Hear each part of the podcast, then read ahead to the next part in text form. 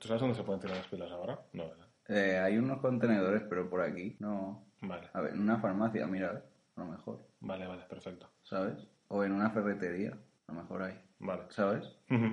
Yo la carpeta de, de, los, de los audios de la intro de, y del ¿La tienes podcast, o no? y no sé ni dónde está. Saquísimo. ya, ya sí se me pondré a buscar. Como íbamos diciendo ayer, Ayer, ah, ostras, sí. Sí, es que me olvidé las llaves del estudio, sí, año y medio. no las encontraba y me dijeron que había cola para hacer una copia. En tu copistería de, de referencia, ¿no? Exacto. Y nos hemos así como retrasado un poquito, Nah. pero sin el cómo, pero sin el cómo, ¿no? Unos días. Estamos aquí en Vidialantes, eh, somos Álvaro y Jorge. Aquí estamos un par de días después, Nos hemos tomado unas merecidas vacaciones, que ya os digo que vaca- de vacaciones han tenido poco. poquito poquito. Pero bueno, hemos vuelto para, para hacer lo que nos gusta, hablar un poquito de videojuegos. Por suerte, ya desde hace un mes ya tenemos con- contenido en, en Twitter, podéis ver los enlaces hacia el Medium donde tenemos los artículos, así que por lo menos ya vamos haciendo más cositas. Hemos empezado a subir cosas, espero que os guste el contenido.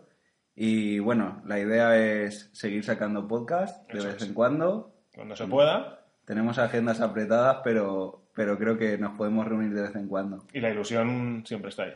Eso siempre está ahí. Y hoy, pues, Álvaro y yo hemos decidido quedar para, aparte de para vernos las caritas, porque el estudio estaba muy vacío, queremos ponernos un poco al día con los videojuegos que... Que sabemos que van a salir en 2020, porque no sabemos todo lo que va a salir, pero Todavía no sabemos todo lo que va a salir, pero hay un montón de títulos muy interesantes. Ya el bolsillo se va a resentir con todo lo que sale, pero el gusto cultural se va a incrementar exponencialmente, creo yo, porque la mayoría de títulos que salen son muy interesantes, secuelas esperadas, juegos nuevos con una pinta que alucinas, algún que otro remake, algún que otro. no lo digo por nada, cierto tío rubio engominado que le gusta bastante aquí al amigo. Yo creo que Claude eh, vio algo que pasa con Mary y ya se le quedó el pelo. Sí, que si es que lo echaba de menos. ya lo Si sé. es que yo echaba de menos estas cosas y espero que vosotros también con el tiempo aprendáis a apreciar Las gañanadas. del amigo Álvaro, que es, que es un crack. Bueno, pues yo creo que 2019 ha sido otro año lleno de un montón de títulos interesantes y podríamos hacer un podcast sobre las impresiones de lo que este año nos ha aportado, como ya hicimos cuando comenzamos con este viaje de Vidialantes. Pero hemos decidido hablar del año que viene porque hay mucha potencia ahora mismo en el mundo de los videojuegos y creo que es interesante que compartamos opiniones, además de dos puntos de vista eh, con intereses muy, muy diferentes. Muy diferente, sí. Pero... Complementarios y diferentes. Exacto, pero complementarios. Siempre tenemos muy buena sinergia con esto y nos gusta compartirlo con vosotros porque los títulos que le gustan a Álvaro, yo muchas veces no me suelo fijar de primera mano y viceversa, pero siempre que hablamos acabamos enganchados a, a todo y ampliamos ese espectro de... Luego coincidimos con grandes juegos como el Spider-Man, que ha sido Por supuesto. este año una... Siempre hay coincidencias Una claras.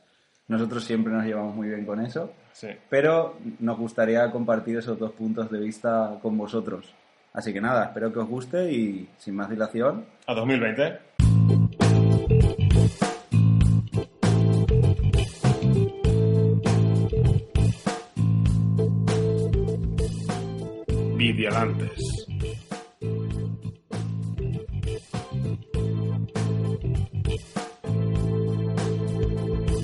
Voy a empezar diciendo mis títulos. Te tengo que decir, Álvaro, que dentro del hype que llevo dentro, los he catalogado un poquito de, de menor a mayor, Yo no, pero adelante. ¿vale? Pero bueno, eh, mi tercer puesto es un juego que creo que junta un montón de cosas que no esperaba que se fueran a juntar para formar un videojuego y, y mira, así ha pasado y es Digimon Survive de Bandai Namco.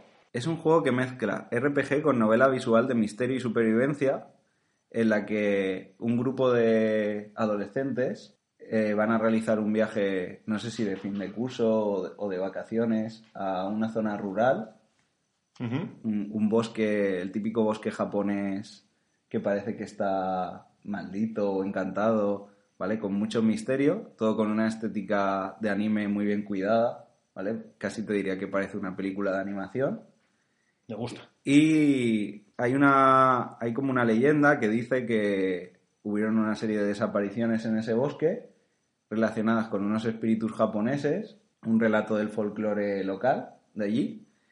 Y resulta que estos chicos son transportados a una especie de dimensión alternativa, tipo el viaje de Chihiro, en la que aparecen estos espíritus y resulta que son Digimon. En este juego los Digimon que conocemos de la franquicia como tal no son monstruos digitales, no tienen nada que ver con la industria tecnológica en este caso y han sido adaptados para ser eh, criaturas similares a los yokai japoneses que se van adaptando según las situaciones que viven en, en ese mundo en el que están. Entonces hay una serie de, Digimon que quieren, imagino, que asesinar o devorar a, a los humanos que han entrado dentro de su área, ¿vale? Y hay otros Digimon que quieren ayudar a esos humanos. Entonces, cada personaje tiene asignado un compañero y ese compañero Digimon también es un personaje dentro del tramo de la novela visual en la que nosotros tomaremos decisiones y estableceremos relaciones con los diferentes personajes Joder, qué idea más buena. para crear diferentes rutas según consigamos salvar a X o Y, hacernos más amigos de tal. Entonces, el tramo de novela visual consistirá en establecer relaciones entre los personajes y tomar decisiones que nos lleven a la supervivencia del grupo como totalidad o trabajar de manera más egoísta. Estas decisiones no solo influirán en la historia, sino también en las rutas evolutivas de los Digimon. Porque luego tendremos el, el tramo de jugabilidad de RPG, que será un RPG táctico muy similar a Fire Emblem o a Final Fantasy Tactics, Por turnos y con tablero. Y, y bueno, las rutas evolutivas de nuestros compañeros estarán marcadas por nuestras decisiones. Imagino que habrán evoluciones oscuras, eh, evoluciones benignas según si hemos conseguido salvar a más o menos humanos. Y así como planteamiento me parece brutal porque junta dos géneros que siempre me han gustado, que son el de la novela visual y el RPG. Y además, dentro de una franquicia como es Digimon, que sabes que me encanta, y pienso que últimamente está en alza, porque eh, hay que acabar con el estigma de que los juegos de Pokémon siempre han sido mejores que los juegos de Digimon.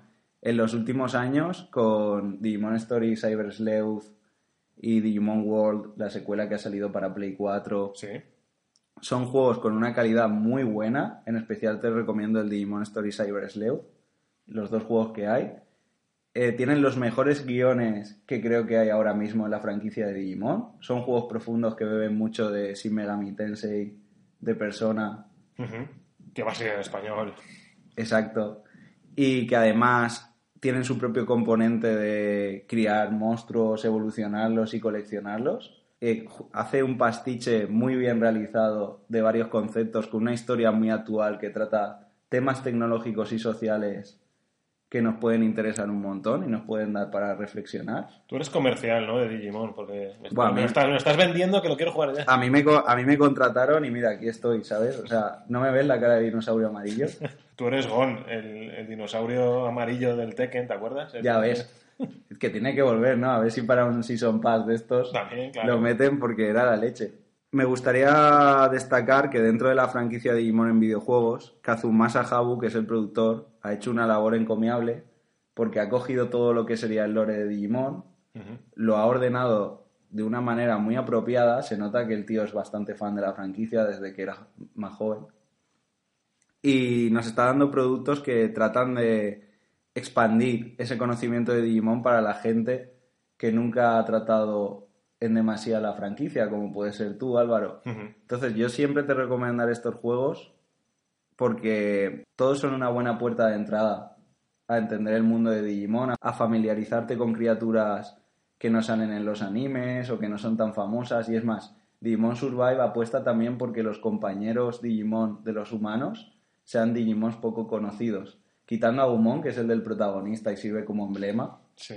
también para, para atraer a los que conocen la franquicia. La selección de Digimon compañeros que han escogido está muy bien porque nos permite ver criaturas que eh, así en general tampoco les hemos prestado tanta atención antes.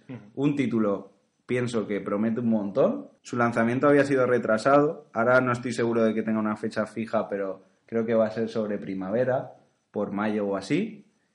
Y bueno, en general un título para esperar por mi parte. Yo me acuerdo de cuando empezamos a ver tú otra vez y yo por primera vez en Barcelona, de forma seguida, por mi parte, los 20 primeros capítulos. Todo esto estabas allí viviendo y, durante unos días estuvimos viendo la serie, los inicios, y, me gustó, me gustó mucho. Tú hablas de un anime, yo hablo de otro, Dragon Ball, que va a ser el juego. Aquí vamos a tener una especie de fight, nunca mejor dicho lo de fight, eh, con Dragon Ball, porque el 17 de, mar de enero, 17 de enero, sale ya el Dragon Ball Kakarot, juego que espero con muchas ganas, porque aunque me, han gustado mucho los anteriores, que son más arcade, tú sabes que a mí el componente rolero me mola más, y lo espero con muchas ganas porque le van a dar un toque a, Goku más, como más personal para meterte dentro de, su piel y va a ser, o eso dicen, lo que pretenden, un poquito más intimista, por así decirlo.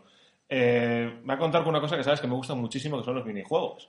Es eso tan denostado por casi todos y que a mí siempre me gusta tanto que siempre todo el mundo me pasa el mando. Ten, pásate tú esta mierda. Pues esto va a tener un poquito también el Dragon Ball. Vamos a poder jugar así a, a béisbol con, con Son Wanda cuando está en el instituto. Vamos a conducir con Goku y con Piccolo, ese famoso capítulo de relleno. Ese grandísimo capítulo de relleno que lo han metido ahí como una misión secundaria. Para sacarte el canal de conducir, porque pudiendo conducir, ¿para qué quieres volar? Ese es un hecho. Pero vamos, eh, estas cosas le, van a dar un, toque distinto a lo que se ha hecho hasta ahora en Dragon Ball y a mí me llama mucho eh, la atención. Va a tener más carga dramática, eh, los diálogos van a ser muy diferentes y todo eso a mí Mm, me enciende el calorcito nostálgico, que que siempre juegan con esto, evidentemente. Habrá que ver luego qué personajes manejamos, porque no solo vamos a manejar a Goku, también se sabe que, a Piccolo y Son, y a Son Wanda los vamos a llevar también. A ver qué personajes serán manejables. Ya se sabe que hay fake news y bulos con todas estas cosas de esto será DLC, esto no será DLC. Desde que llega Raditz hasta Bu será todo el juego completo. Va a ser mundo abierto, una genialidad va a tener esos toques del Budokai Tenkaichi antiguos en los que se podían buscar las bolas de dragón. Aquí también se van a poder hacer para pedirle unos deseos como revivir personajes que ya has matado para que te den una experiencia más elevada o otro tipo de cosas. Va a salir Namek, el planeta de Kaito, el hogar de Muten Rossi, la sala del tiempo. Van a haber muchas... Te veo reírte y, y algo quieres añadir. Es que, es que macho, o sea, me estás diciendo que vamos a tener una pelea aquí, pero yo creo que pelea ninguna. me, estás, me estás tirando al suelo, pero vamos. No, yo sé porque a ti, eh, que a mí el, Fighter me gustó muchísimo, pero yo sé que tú eres más de, ese, juego, y lo entiendo, porque fue un juegazo. Yo creo que tengo más el arcade. Para los Dragon Ball me refiero, que tú eres tan rolero como yo. A mí lo que me pasa con el Kakarot, no estoy en contra del juego. El juego tiene una pinta muy buena, como tú has dicho, y, desde luego tiene un montón de contenido. Va a ser diferente, mm. eso es lo que me gusta. Sí, y me asustó un poco cuando anunciaron el Kakarot por primera vez. A mí también, ¿eh? En el que en ese anuncio solo se mostraba la parte de Raditz y de, y de Vegeta cuando, llega, cuando llega a realizar la invasión. Y me daba un poco de miedo porque decía, ostras, este juego realmente va a ser corto. Porque si el resto de capítulos van a ser DLC, al me pasó igual al final no, porque incluso en las últimas noticias hemos visto que se va a poder manejar a Bellito en la saga de Boo. O sea que... El maligno. Van a ser muchos personajes hasta ahora olvidados, como el que conseguía las almas para Babidi. Van a ser muchos personajes... En general va a ser una adaptación bastante fidedigna de Z, por lo que parece ser. Los gráficos se ven muy bien. Muy bien. Y en general pienso que el juego se ve que tiene suficiente contenido como para no aburrirte y estar jugando horas y horas que al final en un RPG es lo que pedimos, porque Kakarot es un RPG. Claro. O por lo menos lo intenta ser. ya. Sí, con sus toques. Es Dragon Ball, siempre van a haber peleas. Eh, yo creo que, como has dicho tú, bebe mucho de los Tenkaichi, ¿vale?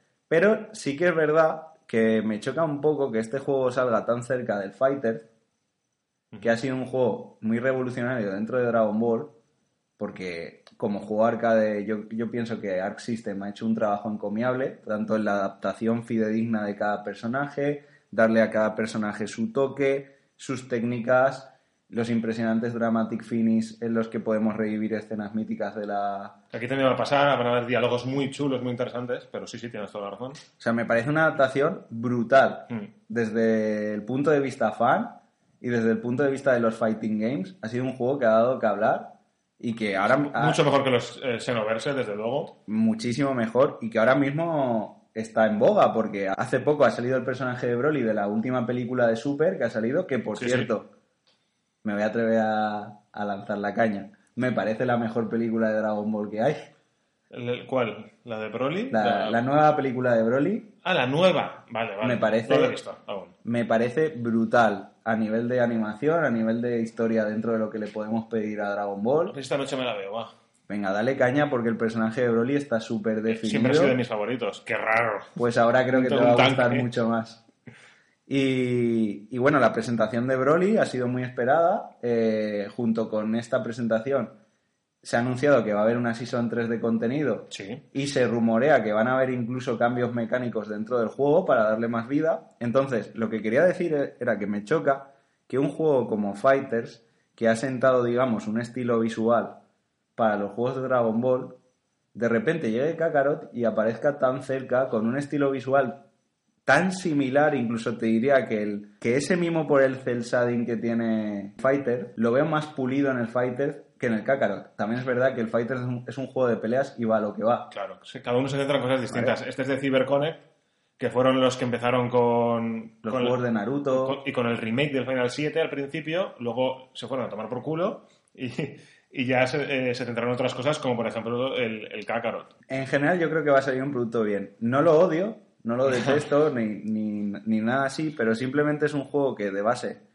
no me llama tanto la atención porque Fighters ya me está dando esos momentos de revivir escenas míticas de, Claro. de Dragon Ball y la intensidad de Dragon Ball en sí de una manera muy arcade como tú has dicho. El tema es que, como eso lo hemos visto en el Xenoverse y anteriores, y en el, en el Fighter, lo llevan al último escalón, digamos, eh, alcanzan la, la cima, entonces, todo eso ya lo hemos visto, entonces yo ahora, ¿por qué espero más este? Porque es algo diferente.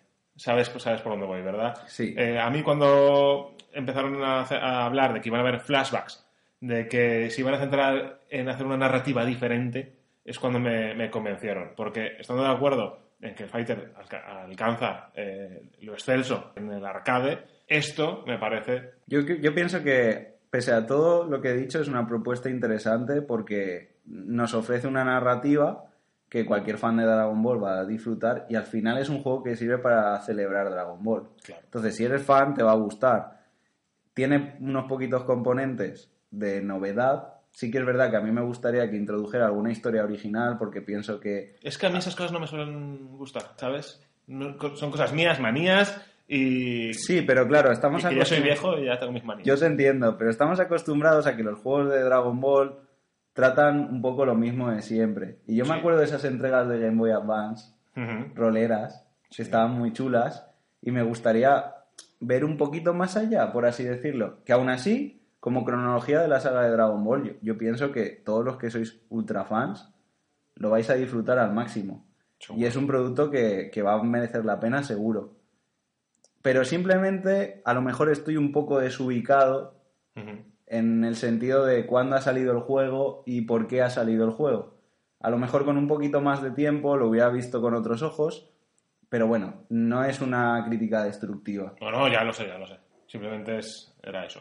Coméntame, ¿cuál es, eh, cuál esperas tú también? Eh, pues respecto a lo siguiente que espero, a ver, el Survival Horror ha tenido una especie de renacimiento así a finales de generación bastante fuerte, Y ¿no? a ti te gusta mucho. A mí me encanta, es uno de mis géneros Es que favoritos. tengo que jugar de día, entonces.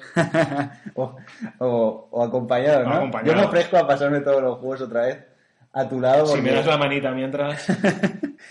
Entonces, a ver, em, me quiero explicar bien. Desde aquella demo de un posible Silent Hill que acabó en Ujú. PT, ¿vale? Yo creo que las compañías han puesto las pilas para darnos experiencias dentro del survival horror que, que realmente nos impacten y nos pongan los pelos de punta. Y pienso que Capcom ha trabajado mucho en volver a recoger la esencia antigua de los Resident Evil. Este año hemos tenido Resident Evil 2 Remake, Sí. un juegazo, Un juegazo. está dentro de mi top 3 de GOTY de este año. No me extraña.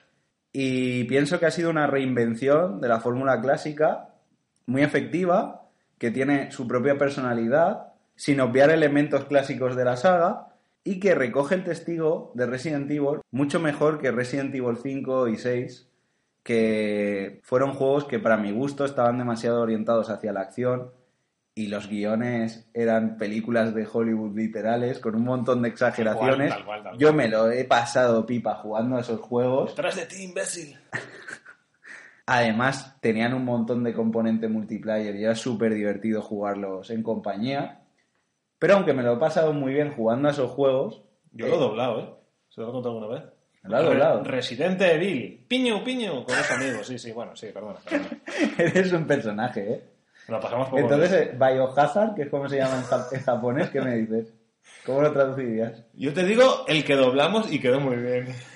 El- los biojajas, ¿no? Los biojajas. Los biojajas. A mí hay una cosa el del, del, del Resident Evil que me mola mucho, que es eh, cómo han reestructurado los mapas. Muy bueno. El diseño de niveles está, yo pienso que está genial. Además, tiene una consonancia con, con- con la saga para que todo lo que de antes y lo que vaya después quede cuadrado todo y no tenga ninguna inconsistencia. Está muy guay. Y en, y en concreto, en Resident Evil 2 Remake, la comisaría ha sido un trabajo muy bien realizado. Realmente le cogías cariño al escenario. Ese momento en el que por fin tienes que abandonarla es a la vez un alivio y un desasosiego porque ya estás muy familiarizado con la, la fauna local que veías ahí dentro. Y bueno, lo que te quería decir era que estas sensaciones, Capcom nos ha dado la sorpresa de que el año que viene, y nada más y nada menos que prontísimo, el 3 de abril, tenemos Resident Evil 3 Remake. Ay, ay, ay. Resident Evil Nemesis.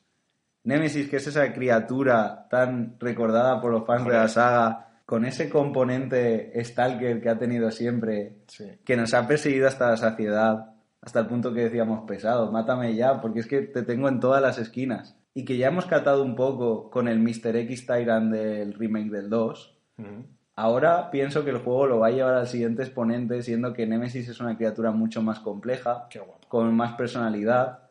Volvemos a jugar con Jill y con Carlos, personajes míticos de la saga. Sí. Eh, la reestructuración con el Re-Engine a mí me parece muy guay. O sea, hay mucha gente que se queja del extremo realismo que parecen tener los personajes, pero yo creo que la reestructuración está genial. Y, además que, como lo comentas, lo han reescrito. No es... eh, hay nuevos diálogos, eh, está todo... Vamos a ver. Como ya pasó con el anterior, pero que me refiero que, que no es un otra vez lo mismo como bonito, sino Sí. que está estudiado para volverlo a hacer. Exacto, vamos a ver nuevos componentes del guion de Resident Evil 3. En este caso pienso que se va a centrar bastante, o por lo menos el tráiler nos deja entrever, que se va a centrar en el momento en el que Jill está infectada y tiene que encontrar esa cura contra reloj mientras está escapando de su Frankenstein particular. ¿Cuántas partidas de rol habré hecho eh, inspirándome en, en Nemesis, tío? Nemesis es que es una criatura legendaria dentro del mundo de los videojuegos. Y esta vez lo han modificado, el diseño visual es diferente, sabes que ahora tiene una nariz así torcida que le han puesto, pero yo creo que lo que han cogido es el concepto de, que a mí me gusta decir de zombie cool, porque Ujú. Nemesis era un zombie cool, es una criatura que nos gusta el diseño, Muy bien descrito, sí. a pesar de que a pesar de que es un monstruo que viene a matarnos. Es, es bastante guay, ¿no? De hecho, Un- lo Un tenemos monstruo viene a verme. de hecho, lo tenemos como personaje jugable en Marvel vs. Capcom 3, Eh, es verdad. ¿vale? Pero ahora lo han cogido y lo han intentado hacer más realista, más grotesco, darle un sentido de criatura contenida de laboratorio que va a ir evolucionando, como pasa dentro del propio juego. Sí. Esto creo que no es ningún spoiler. No. Si jugamos a Resident Evil ya nos esperamos que los monstruos van a tener diferentes etapas evolutivas, ¿no? Sí, sí. Y bueno, lo que se ve, Raccoon City está mejor que en el propio remake del 2.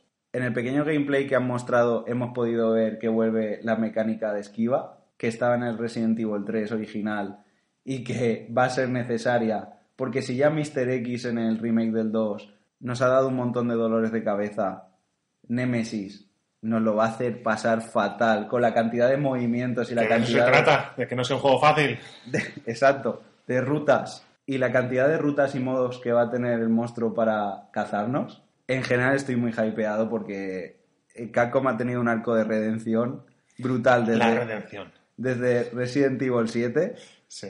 que ha sido un, un juego de terror muy bueno, algo muy experimental dentro de la saga, pero que pienso que ha funcionado bien y ha gustado en general. A partir de ese juego, entre Monster Hunter, la vuelta de Devil May Cry, la vuelta de Resident Evil que lo estamos nombrando, Capcom se está coronando y está haciendo juegos con un alto presupuesto, muy competentes, que la mayoría pueden entrar perfectamente en tu top de GOTYs del año y que en general no dejan a nadie indiferente. Eh, dos detalles de este juego que, que me han llamado mucho la atención. Está doblado de forma magistral, por lo que dicen todos, a 26 idiomas. Que pocos juegos pueden decir eso. Y que luego una cosa que me gusta mucho, que siempre cuando juegas un Monkey Island o cuando juegas a un eh, Day de Tentacle, que podrás usar la banda sonora o la nueva o la del 98, ¿salió en el 98? No me acuerdo. O la original, vamos. Esos detalles a mí sabes que me gustan mucho. Es un puntazo, está muy cuidado como producto AAA, es muy competente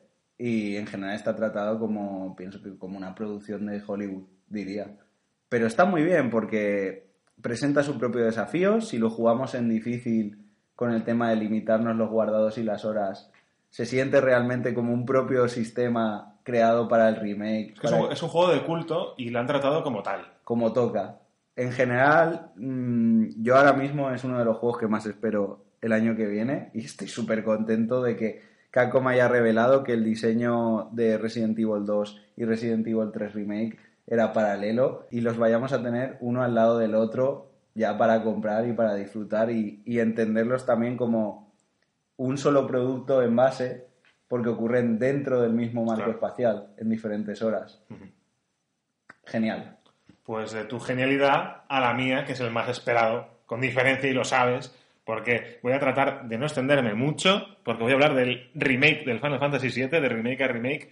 Y con esto, a mí me gustaría remarcar que al principio no estabas muy convencido No, y ha pues- habido también un elemento de redención por parte de Square para ti, ¿no? Sí, y no solo porque al final sí que vayan a meter un modo novedoso de turnos, porque igual acabo por no usarlo, no es por eso, no es porque hayan dicho, mira, tenéis este modo y este otro, no tiene nada que ver. Cuéntame que estoy deseando escucharte. Es un poco general todo, ¿no? Para empezar, ese Midgar libre, ese mundo abierto ya desde el segundo uno, ya no es que te convenzca esos gráficos impresionantes con los que nos han enamorado a todos. Es que eh, yo ya voy con la mentalidad, que es lo que eh, sí que me convenció, de que el Final Fantasy VII del 97 está ahí y vamos a poder jugarlo siempre que queramos. Y yo no quiero jugar ese, porque para jugar ese ya lo tenemos. Entonces, mi mentalidad es, este, este es un Final Fantasy VII, una versión diferente. Ya no solo porque sea en el combate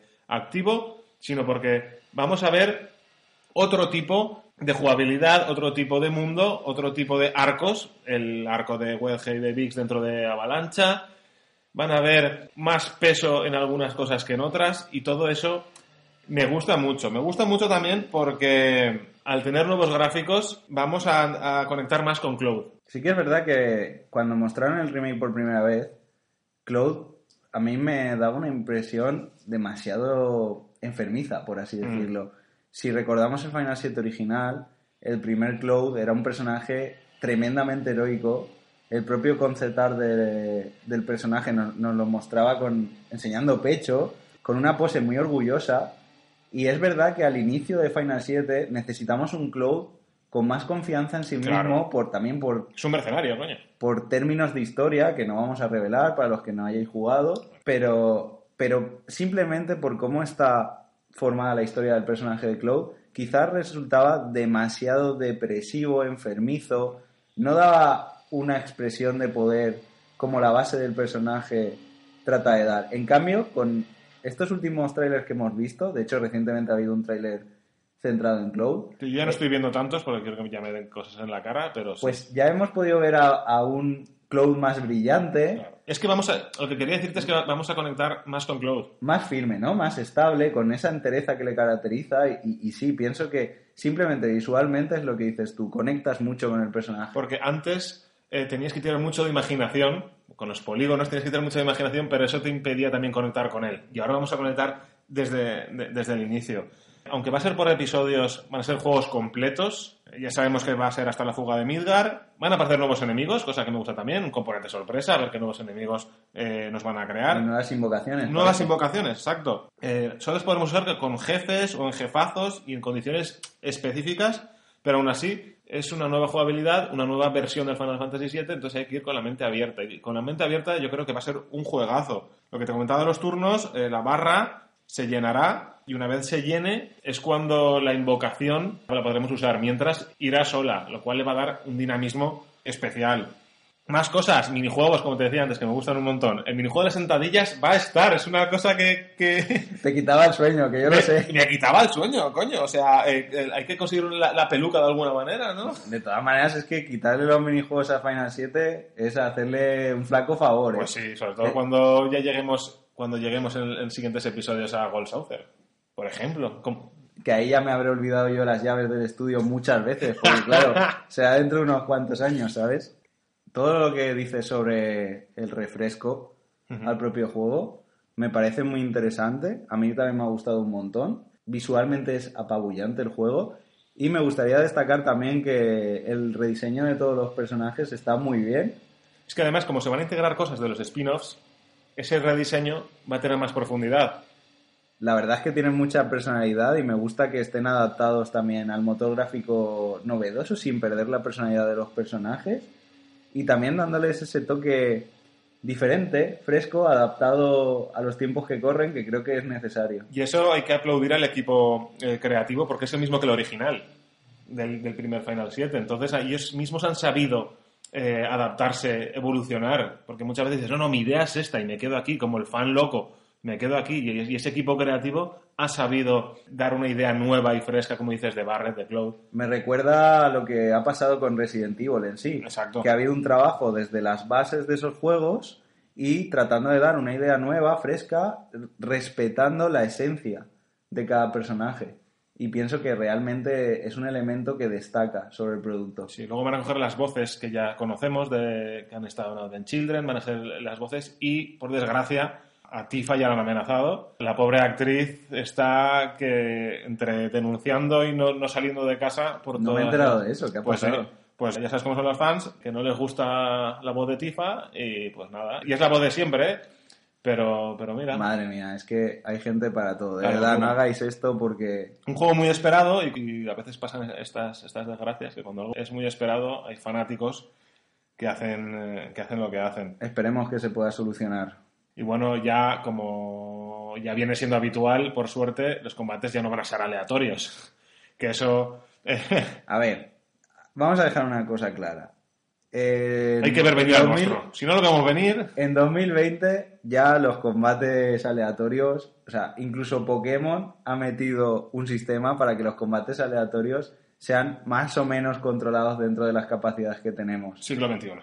Sí que es verdad que el tema de los combates aleatorios ya se agradece y que podamos medirlo, a mí me gusta un montón. Es más, ya te lo comenté hace tiempo con el Bravely Default, que tenía la opción de poder quitar o poner los eh, combates aleatorios cuando tú quisieras y era una herramienta muy útil tanto para no aburrirte como para marcarte tu mismo dificultad cuando quisieras. A mí eso me gusta y a la vez, eh, igual es, insisto, igual es que soy un viejo, pero aunque me gusta y, y- lo he usado, ese monomito, ese periplo del, héroe, eh, se acentuaba con eso, con esos mapas eternos, con ese. cuando se quebraba la pantalla y parecía que nunca ibas a llegar, hacía que ese periplo fuera más intenso. Es verdad que ahora ni tenemos tiempo para, para estas cosas, ni, ni, ni queda natural, ni hace que te metas tanto en la historia, y estoy de acuerdo con que había que eliminarlo. Pero es verdad que, aun estando de acuerdo, se pierde, eh, y pocos juegos lo han hecho también como el, eh, como el Dark Souls, que ellos sí que han sabido poner esa dificultad tan intrínseca para que te sea todo un gran esfuerzo. En este Me he caso... explicado, ¿verdad? ¿Me has entendido? Sí, te he entendido perfectamente. En este caso a mí sí que me gusta que esté esta variable en un sentido maleable. O Claro, sea, claro, claro. quien se la quiera poner bien y quien, quien no también. y quien no también. Pienso que no molesta la experiencia del juego. No, para nada. Y que como hemos hablado aquí, la narrativa se entiende igual. Y al final no deja de ser una herramienta que nos permite disfrutar del juego dependiendo del tiempo que tengamos y dependiendo de las condiciones. Y, y que, a, y que a día de hoy es que eso eh, la gente apagaría el juego y diría fuera, porque no ya no toca, ya no toca. Bueno, en general, Final Fantasy VII tiene pintaza. Pintacísima. Cada vez que nos enseñan un nuevo tráiler tenemos más ganas. Y en mi opinión, de lo que mostraron al principio a lo que se está mostrando ahora, hay un salto cualitativo muy, muy notable. Pues nada, con un golpe cruzado del límite de Cloud, pasamos a tu siguiente juego. Bueno, pues mi top 1 de los que espero para el año 2020. No creo que de lo que queda por anunciar en 2020 espere algo con más ganas que lo que espero este juego, ¿vale? Y es otro que nada más y nada menos tú ya me conoces, No More Heroes 3 para Switch, juego de aventura, acción, hack and slash de Grasshopper Manufacture, director Goichi Suda, Tío Goichi. Goichi Suda o para los cristianos de aquí, Suda 51. ¿Que me la suda? Ya sabemos que Álvaro se la suda un poco. Pero bueno, eh, El juego también. y el juego también. Todo, todo te la suda. Goichi Suda es mi director favorito de videojuegos actualmente. Lo sé. Tiene una manera de entender la industria que pienso que es necesaria, porque su acercamiento punk al diseño de videojuegos me parece que añade una frescura y añade una variedad que muchos juegos AAA están perdiendo dentro de su rectitud estructural, digámoslo así. Goichi Suda es un tío que hace lo que le da la gana y para poder realizar sus juegos como director, además, cuenta con contratar a un montón de gente creativa de diferentes campos, que creo que es lo más pan que puedes hacer, reunir a diferentes figuras de diferentes disciplinas artísticas, por así decirlo. Cojo un grupo de animadores por aquí, un músico por allá, un diseñador de personajes, artistas, diseñadores de sonido. Se monta un grupo enorme y crea una obra en base a todas sus referencias culturales y en base a sus inquietudes y crea un producto que nos habla un montón de sí mismo y de las condiciones que, que él mismo como director está viviendo. Es decir, normalmente crea videojuegos, repito, cuando él figura como director, crea videojuegos que hablan de la industria del videojuego en general y que nos permiten disfrutar de un montón de componentes que rodean al hecho del videojuego en sí. Es un videojuego de autor, trabaja sobre la teoría del autor. Este año hemos tenido Travis Strikes Again para Switch, un juego muy personal que ha sido tanto celebrado como vapuleado. Es un juego con extremos. ¿Por qué? Porque casi se diría que es autobiográfico. Ha sido un spin-off de la saga principal de No More Heroes que no utiliza las mecánicas jugables usuales en la saga. Y eso hay gente que le ha enfadado, todavía no entiendo muy bien por qué, La gente se enfada. por favor, jugad Travis Strikes Again porque es un juego muy divertido. Sus mecánicas son muy sencillas, estilo arcade, muy, muy divertidas y mucho más si las jugáis en compañía porque tiene un modo cooperativo que pienso que es incluso mejor que jugar tú solo al juego porque es muy divertido. Y lo que destacaba de Travis Strikes Again era su historia. Una historia en la que Suda ha cogido a un personaje tóxico dentro de la industria de los videojuegos, como puede ser Travis Tardown, ¿vale? Que es el protagonista de No More Heroes. Es un personaje que siempre ha sido una parodia del gamer tóxico por excelencia, e incluso del ciudadano americano que quiere poder y que está obsesionado con molar, con un montón de componentes que son criticables a, a día de hoy. Es más, No More Heroes 1 en su base es un juego que critica a la sociedad capitalista Ahí, ahí. y critica gran parte del más media general de estilo americano, No More Heroes, ¿vale? O sea, Sí, sí, sí. no más héroes. Criticamos la figura, criticamos la figura del héroe americano. Tiene más capas personales dentro del juego que habría que jugar. Es un juego muy exagerado. ¿Play 4? No More Heroes 3 de momento solo saldrá para Switch, porque va- también los controles van a ser adaptados para Nintendo. Pues ya no te lo puedo gorronear. Ya ves, habrá, habrá que pedirle a los Reyes Magos algo, ¿eh?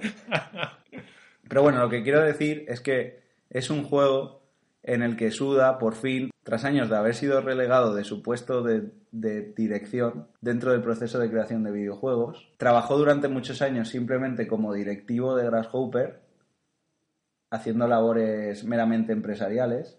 Es más, los últimos juegos de Grasshopper eh, previos a, a Travis Strikes Again no tienen nada de, de su identidad, pese a que muchos medios han esforzado por decir de- que sí. Él se ha sentido, en cierta manera, a través del guion de Trace Strikes Again, que es casi autobiográfico, se ha sentido frustrado con su posición en la industria de los últimos años y ha visto cosas que no le han gustado. Es más, en, en Trace Strikes Again critica directamente a Richie Tielo, el que fue el CEO de EA, porque básicamente le obligó a ajustarse al, esta- al establishment americano cuando hizo el juego de Shadows of the Darkness, que era un juego que estaba haciendo con gente que él considera amigos cercanos, y era un proyecto que además era muy creativo, muy surreal, porque estaba basado en obras de Kafka, y de repente nos salió un juego que fue muy... ¿Cómo te gusta Kafka, eh? A mí me encanta. El hombre en el castillo. Por Dios. Es que aquí al amigo no... Un libro de 200 páginas que parece que tenga mil. Lo que pasó fue que de un juego basado en la obra de Kafka, prácticamente, inspirado en, tuvimos un shooter muy gamberro y muy divertido que bebía de Resident Evil 4 y es verdad que el juego fue muy divertido, a mí me gustó, pero que se veía recortado por todos los lados, que se veía que no había hecho lo que quería y que luego, con el paso de los años, se expuso al público, digamos, los abusos empresariales que sufrió Grasshopper Manufacture y Suda en concreto respecto a Richie Tielo. Entonces, ahora han mostrado un nuevo trailer de No More Heroes 3 en el que el protagonista es un tal Damon. Si hemos jugado a Trace Strikes Again, sabremos que ese es Damon Richie Tielo. Es decir, es un personaje que está basado claramente en este tipo, ¿vale? Que actualmente es CEO de Unity. Y que solo por eso, a los que ya hemos jugado a Travis Strikes Again, sabemos que va a volver a tener ese componente de crítica dentro de la industria, no solo referencial, sino de comentar las vivencias que ha tenido el autor dentro de la industria y va a aportar algo más que una mirada gamberra. Más allá de eso, una mirada reflexiva a todo lo que ha pasado y una obertura a la creatividad dentro del, mundo de los videojuegos. Porque lo que más me gusta de Suda 51 es que hace las cosas con creatividad, sin trabas y sin frenos. Si algo obstruye lo que él quiere, lo que él quiere expresar, lo quita. No se marca límites. Y es una manera de trabajar que me gusta. El, el último tráiler en los TGA ha sido súper colorido, ha tenido un gran trabajo detrás. También ha habido una pequeña polémica por unos assets que fueron robados de un animador y bueno, esto ya se ha solucionado un poco, no ha sido culpa de Grasshopper Manufacture en sí. Os recomiendo que lo veáis, fuera de que os guste No More Heroes o la hora de Suda en general o la, o la conozcáis, ya se ha dicho que va a ser un buen juego también para introducirte dentro del mundo, porque es como, vamos a dejar de mirar a los juegos del pasado para poder establecer un nuevo futuro dentro de la compañía. Es un poco lo que No More Heroes 3 va a intentar establecer, creo. Y pienso que fuera de que me guste mucho como autor, va a ser un juego fresco, colorido, muy divertido, referencial, crítico y en general que va a tener una serie de capas creativas y estructurales que van a ser un disfrute total. Muy guay, me, me, me convences, que me convences, claro. Te pones aquí a dar una masterclass y me convences de, de lo que quieres. Una masterclass, dice. Madre mía, ya quisiera yo. Eh, hombre, ahora mismo estás ahí dando clasecillas por ahí, ¿eh? Que, Pues- que yo lo sé. Pues ahora convénceme tú a mí. A ver cuál es tu top 1. Pues mira, mi top 1 era el remake, porque más que eso, que, No te engañas que tenías tantas ganas de hablar de él que, que has dicho, que fue mi juego, eh, además con el que empecé a jugar a rol de muy pequeño. Que me acuerdo que tenía 5.000 pesetas y me dije, y estaba en el campo y era o, el Command and Conquer o el Final 7, dos juegazos. Y al final me decidí por el Final 7 y cambió mi vida. Pero ya hemos pasado al 7. Vamos a hablar de- del otro, que si no...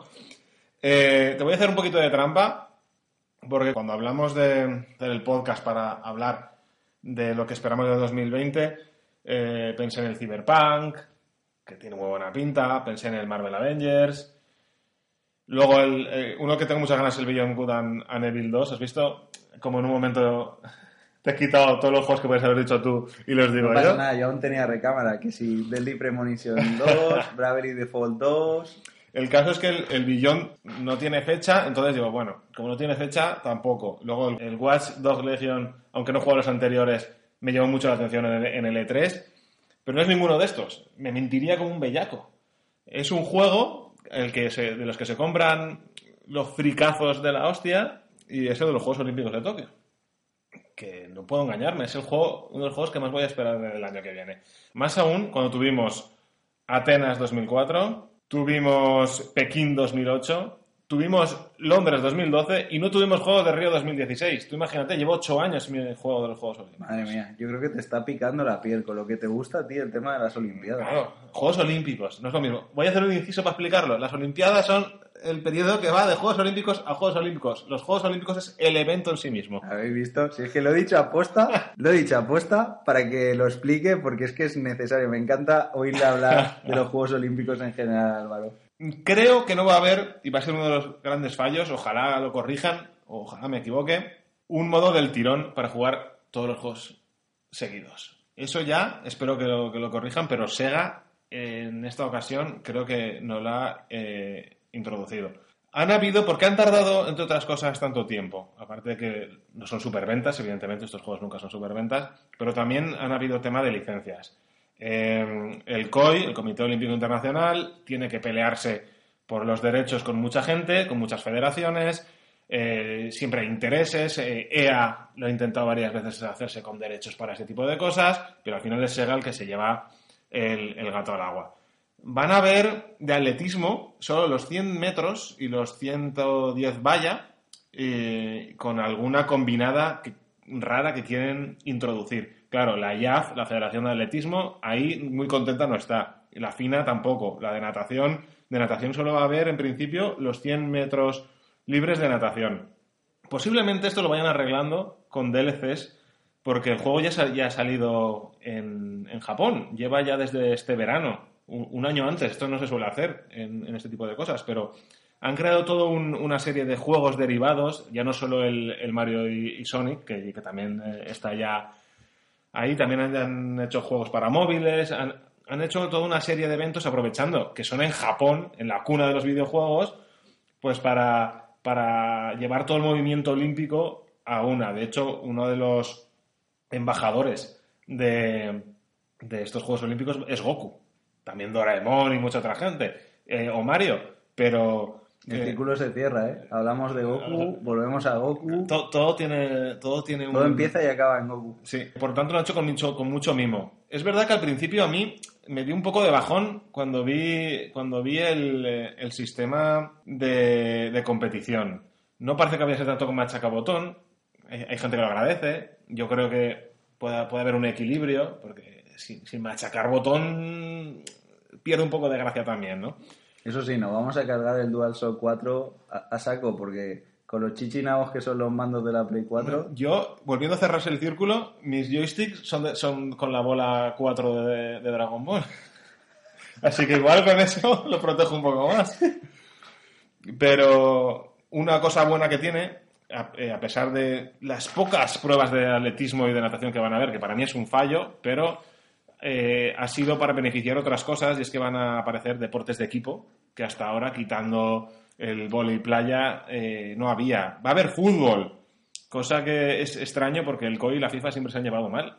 Está claro que no van a ser un modo FIFA ni selecciones que tú vas a poder reconocer a los jugadores porque no va a ser así, pero va a haber fútbol, va a haber béisbol, una gran novedad, va a haber básquet, eh, se mantiene vóley playa, va a haber boxeo como novedad, va a haber BMX, como que a mí me recordó cuando lo, cuando lo vi, solo que con buenos gráficos, aquellos juegos del Spectrum, aquellos juegos eh, súper eh, eh, que, que no eran eh, ni 2D ni un D, era menos un D, aquellos que ibas de forma lateral con la bici. ostras, pues hay un montón de disciplinas, ¿eh? Va a haber tenis, eh, tanto individual como de dobles. Va a haber tenis de mesa. Fíjate, ¿eh? Tenis de mesa ya ha habido, pero van a haber las dos versiones, individual y, y doble. Y ya con descargas, ahora en Japón, yo, yo espero que cuando llegue aquí eh, ya venga un, un pack completo. Y no nos, eh, ya que va a tardar un año para que a Europa ya llegue la, la edición con todo incluido y no tengas que pase de temporada ni leches, que para eso han tenido todo este tiempo para ir depurando el juego. Hombre, se nota que el modelo de negocio que han tomado es ese, ¿no? Lo han sacado primero en Japón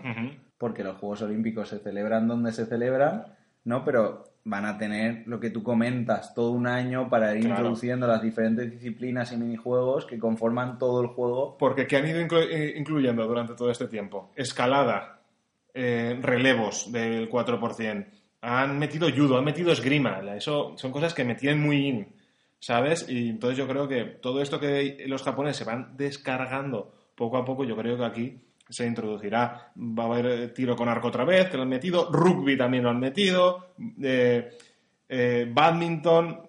Yo espero que, que cosas como el balonmano y el hockey, que parece que también se van a introducir, acaben dentro. Puede ser un juego muy completo, que en principio parecía que no iba a estar a la altura de las ediciones anteriores y que va a ser totalmente novedoso.